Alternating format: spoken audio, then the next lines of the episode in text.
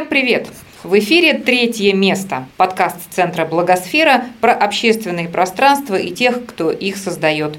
Меня зовут Елена. Всем привет! Меня зовут Лев. И сегодня мы отправляемся в Удмуртию, чтобы познакомиться с культурным центром КЦ в Ижевске. А в гостях у нас Юра Смирнов, креативный продюсер и сооснователь культурного центра. Привет, Юра. Привет, Юра. Привет, Лена. Привет, Лев. Тогда и сейчас.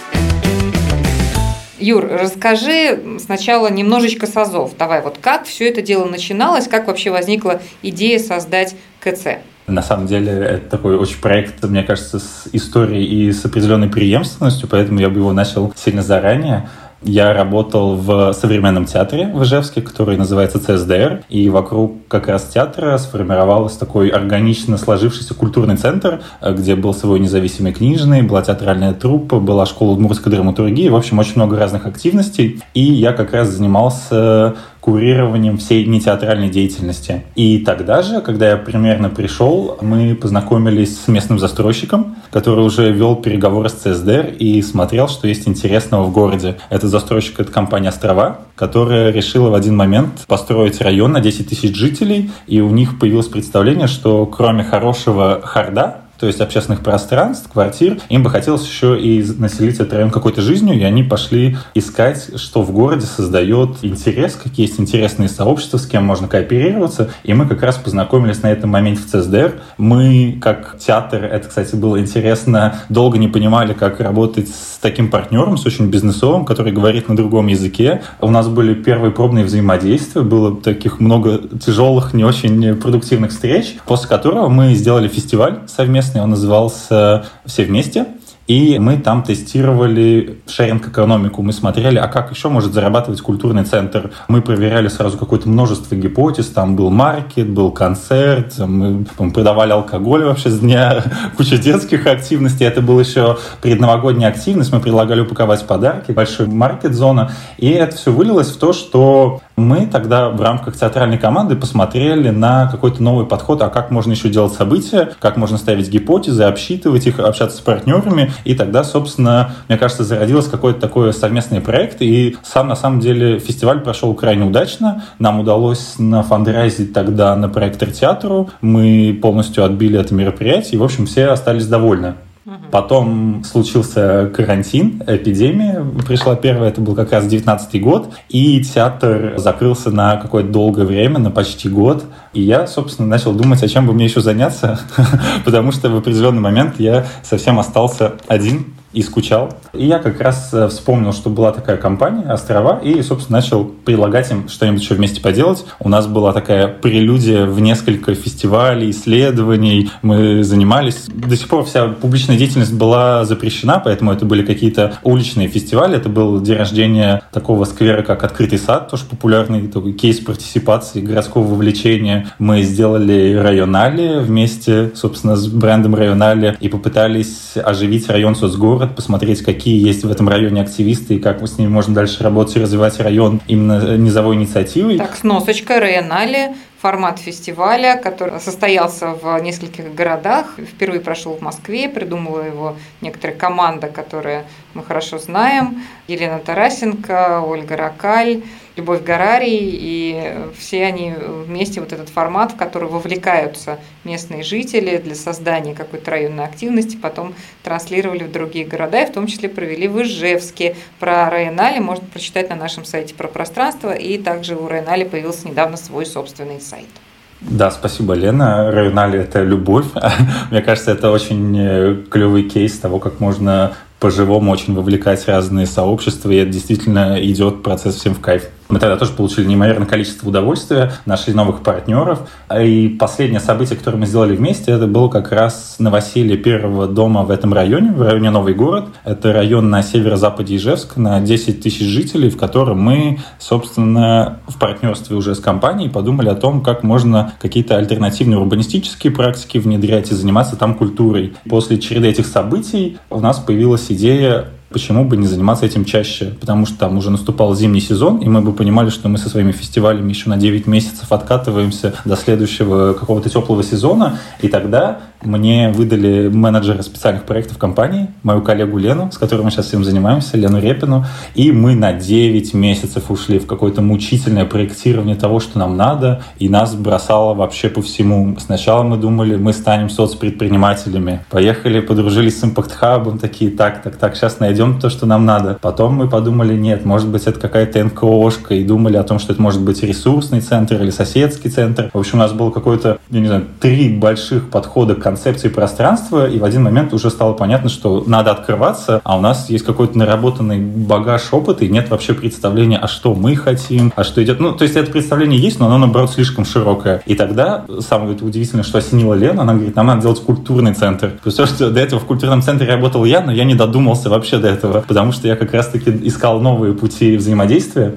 И, собственно, мы открыли культурный центр. Мы ему решили не давать название, потому что подумали, он э, находится в новом районе, и, наверное, одна из его главных целей — это поиск идентичности этого района. То есть район Новый город, он находится на северо-западе, до этого там были сады, и на самом деле такие уже подзаброшенные. И нам было важно, во-первых, сохранить преемственность, а во-вторых, попытаться нащупать вот в этом вот новом районе, где нет у людей понимания истории, каких-то паттернов поведения, традиций, а район действительно большой, попытаться заложить вот в рамках переезда первых людей какие-то новые традиции, а как здесь можно, и внести новую жизнь. Если до этого был опыт открытого сада, когда многие просто горожане вместе проектировали сквер, которым все пользовались, нам показалось, что это удачный опыт, когда можно заниматься через разные культурные практики, такой, можно сказать, партисипации, вовлекать людей в события, в какие-то DIY активности, в совместное проектирование собственного досуга. И мы выбрали себе целью первый год найти это самое название вместе с жителями, чтобы оно было такое невыдуманное кем-то еще, а было действительно и прижилось вместе с людьми. Так, то есть вы выбираете до сих пор? Это мучительный оказался процесс, но, в общем, да, мы решили, что по окончанию первого года публичной программы мы точно его выберем, и у нас какой-то появится. А пока, чтобы не сходили все люди и организаторы с ума, мы решили сократить название ДКЦ и представляемся так, когда это требуется. Ну, как говорят, что ничего не бывает более постоянного, чем временное. Поэтому, да, и когда мы встретимся через год на конференции и спросим, Юра, как ты называешься, я думаю, что будет неудивительно даже, а может быть удивительно, что вы все еще останетесь этими двумя прекрасными буквами, и в них будет идентичность вашего нового района. Юра, расскажи, в принципе, что представляет из себя КЦ? А что сейчас в нем происходит? Да, я только хотел сказать, наверное, что мы там уже какое-то время говорим, и люди, наверное, вообще не представляют, о чем речь. Вот-вот. Да, собственно, самое главное. Это небольшое пространство, оно находится в жилом доме. Из любопытного оно двухэтажное. Изначально это предполагалось двухэтажная квартира, там 100 квадратных метров, на самом деле такое, поскольку планировка квартирная, достаточно камерное пространство с очень домашней атмосферой, которая находится и выходит на набережную к реке Подборники, которая есть в этом районе. И, собственно, там мы занимаемся, можно сказать, образовательными, досуговыми и художественными практиками. Одна из наших целей — это поиск идентичности района, взаимодействие с локальными сообществами, которые там живут. Это те люди, кто в этот район переезжают. И параллельно мы занимаемся разной культурой, которая нам кажется в городе не представлено. То есть это кинопоказы, какие-то альтернативные лекции.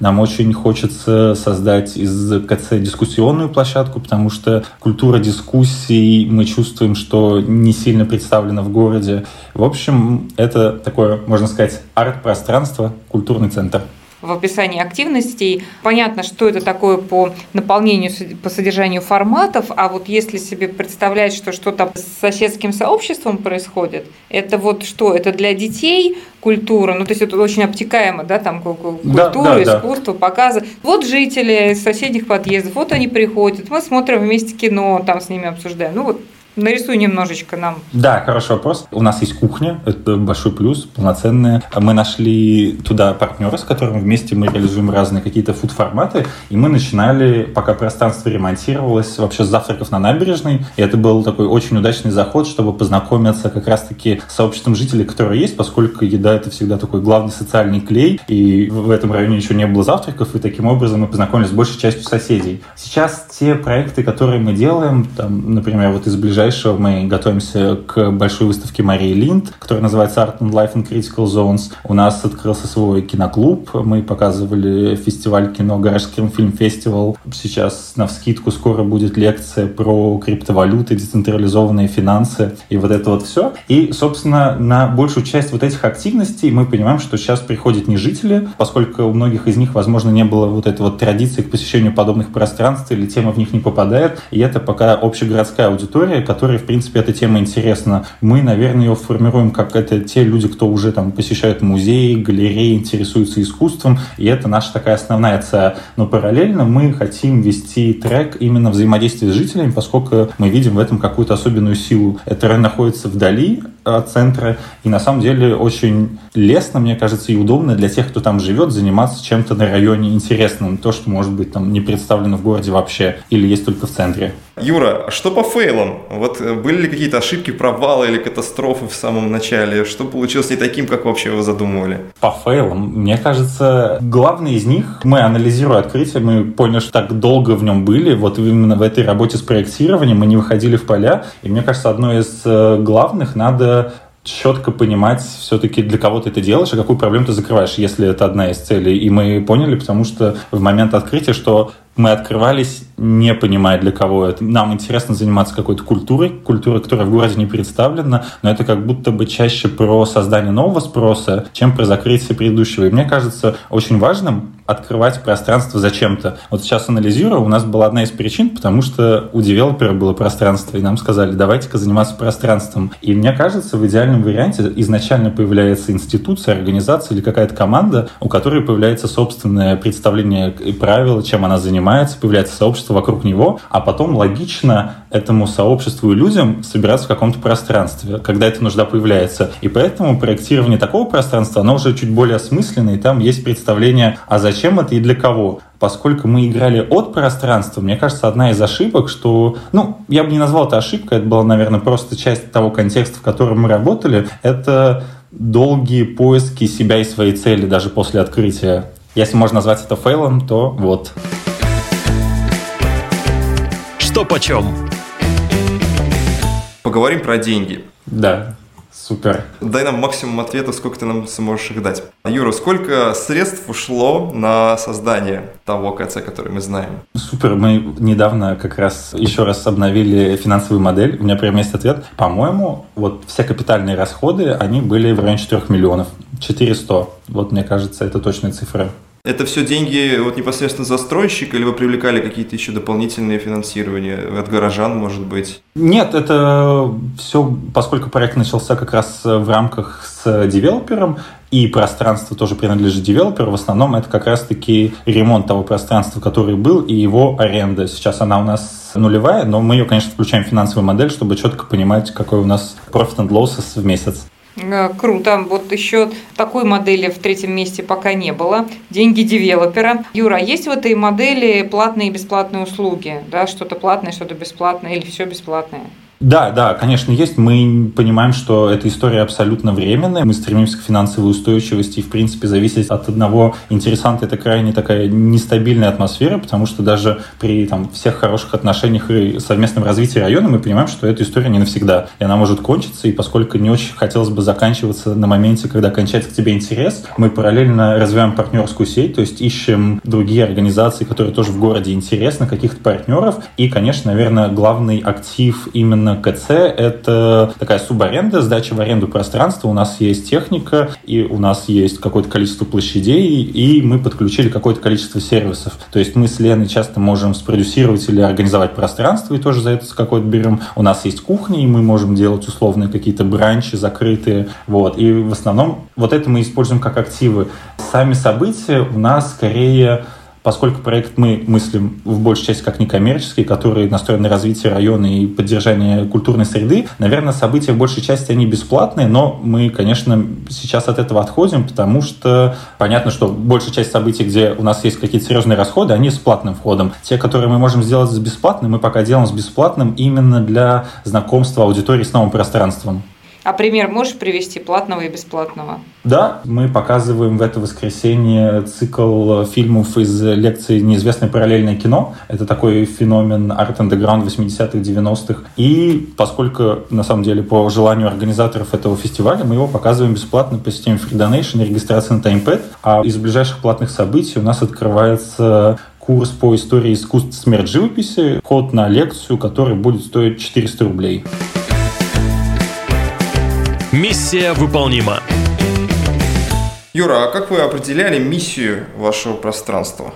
О, ну, это вот те самые 9 месяцев мучительного проектирования, но у меня есть, да, какое-то количество советов, если кто-то вдруг решит открыть новое пространство. Как мы его определяли? Мы его определяли из плоскости общих интересов команды будущего центра, то есть там меня и Лены, и плоскости интересов девелопера. И вот условно на этих двух кругах мы определили то, чем интересно заниматься нам всем, и то, чем полезно было бы заниматься центру, и этим начали. То есть это развитие района, взаимодействие с локальными сообществами, поиск идентичности. Ну и для нас там с Леной главное это, наверное, не сколько мы занимаемся пространством или отдельными событиями, сколько выстраиваем институцию, которая бы могла жить за пределами этого пространства. То есть нам, наверное, куда ценнее сейчас выработать систему работы с партнерами, какие-то принципы и подходы к взаимодействию с городом, нежели вкладываться максимально в развитие пространства, просто потому что институция, она может это пространство пережить и быть полезной городу, и нарастить вокруг себя какое-то сообщество.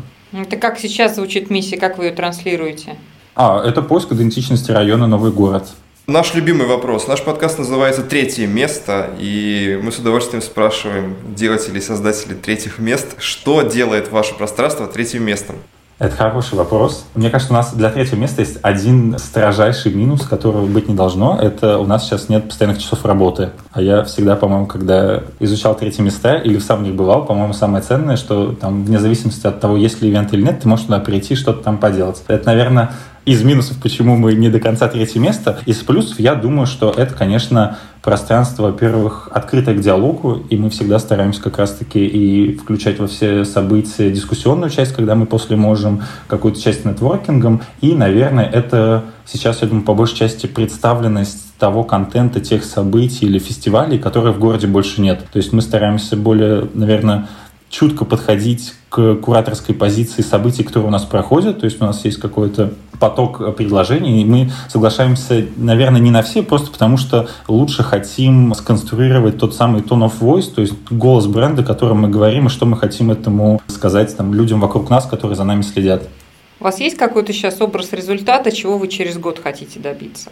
Да, мы на самом деле планировали и там на три года у нас мы расписывали такие очень полезные практики. Первый год мы воспринимаем как такой достаточно тестовый, то есть с точки зрения попробовать разные форматы. У нас максимально мы тестируем разные гипотез, занимаемся там прототипированием какой-то деятельности. И, наверное, конец первого года — это четкое осознание публичной программы второго года и ее цели, уже какая-то система взаимодействия с твоими партнерами, когда у тебя это в какую-то четкую систему и процесс сложено, а не хаотично. Это точное описание дизайна организации и ее функционала, и, наверное, какой-то более устойчивый подход к экономической модели с описанием всех активов, сколько они могут приносить и с какой-то там потенциальным их развитием. Вот, наверное, Но это, это ты сейчас рассказал изнутри, да, а снаружи? Да, да.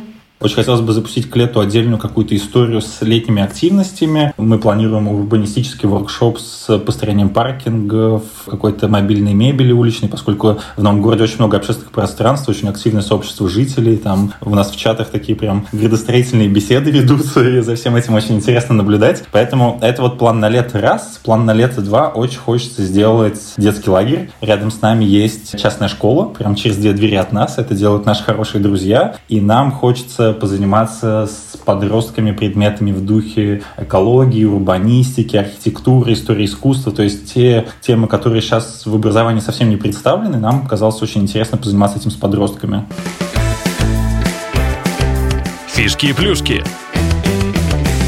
Какое место самое любимое в пространстве с точки зрения дизайна? У тебя и у твоих посетителей? У нас есть три основных зоны. Это кухня, совсем малышка, квадратов на 10. Это лекторий, это 30 квадратов, тоже на самом деле маленький, он для 25-30 человек. И это второй этаж, Там два кабинета есть, условно. И, конечно, у нас вся деятельность происходит на первом этаже, в лектории. И это самое, конечно, любимое пространство, поскольку у нас там библиотека стоит, у нас там продается мерч, у нас там проходят все конференции, работы, кинопоказы, лекции. И это то пространство, в котором мы все тусуемся.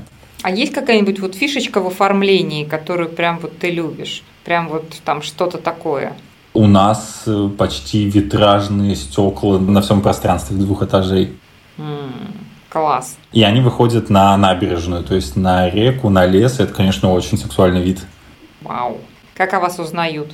Я думаю, что тут на самом деле есть два основных пути. Первый, поскольку мы находимся на первой линии, мы прям видим, как работает там какая-нибудь горящая вывеска, и люди останавливаются почитать. У нас как раз там висит плакат с тем, как с нами можно взаимодействовать, и мы прям регулярно, когда работаем, видим этих людей, они заходят, мы начинаем разговаривать. Это на самом деле очень такой оживляющий рабочий день факт, когда просто заходят какие-то люди и искренне интересуются тем, что происходит, сравнивают тебя с советскими домами культуры. Это на самом деле всегда очень интересные глубокие разговоры. Эти люди к нам возвращаются потом на события. Это номер раз. Но это, конечно, меньшая часть, но очень приятных людей. Номер два — это, я думаю, те, кто следят как раз за какими-то городскими событиями в плоскости культуры и так или иначе взаимодействуют с музеями, с культурными центрами, с театрами. А мы так или иначе стараемся делать много партнерских проектов коллаборации, и так или иначе медленно аудитория о нас узнает.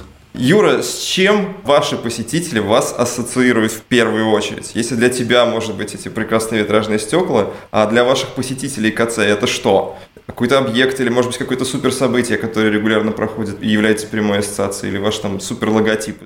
Я думаю, что это, конечно, в первую очередь новое пространство. Это не так часто, ну, по крайней мере, в нашем городе открываются площадки, которые занимаются культурой. И если есть, то, как правило, это такой очень большой, длинный путь проходит от того, как площадки не было, потом она появляется и скапливается большое сообщество. А мы как раз-таки как будто бы так резко появились, никого не предупредив. И это вызвало, конечно, определенный интерес. И я думаю, что многие относятся к тому, что там что-то новое открылось. И я думаю, многие даже еще не были лично, но уже знают о том, что мы открылись. Я думаю, такая ассоциация ассоциация. Ага, что-то новое ассоциация. Ну, это клево, это такой триггер для того, чтобы вообще к вам прийти и узнать самому. Класс. Напоследок, Блиц. Так, ну, напоследок небольшой блиц, Юр. Да. Так, значит, мы спрашиваем по-разному, иногда короткие вопросы задаем, иногда длинные, а вот ты отвечаешь всегда по возможности коротко. Пробуем. Зачем к вам приходить? За новым. Что вы посоветуете тем, кто планирует открыть собственное общественное пространство? Хорошо подумать, для кого оно. Супер. Какое будущее у общественных пространств в России? Мне кажется, что хорошее, если они будут учитывать интересы их посетителей. Зачем это нужно лично тебе? Мне очень интересно исследовать тот богатое культурное наследие, которое есть в Ижевске. И вот пространство — это один из способов взаимодействия с теми людьми, кто его делает. Короче. Ну что, по-моему, мы записали подкаст. Юра, спасибо тебе большое, что это время ты потратил на нас. И я думаю, что было очень интересно. И мы очень рады, что в Ижевске тоже появилось вот такое третье место. КЦ и соседское, и городское, и культурное самое главное. Спасибо, Лев, спасибо, Лена. Жду встречи с благосферой. И приглашай скорее в свое пространство, говори всем, кто приехал в Ижевск, вот кроме всего того, что обычно смотрят в Ижевске, нужно еще заглянуть в КЦ. Это обязательно. Всем пока, спасибо. Всем пока!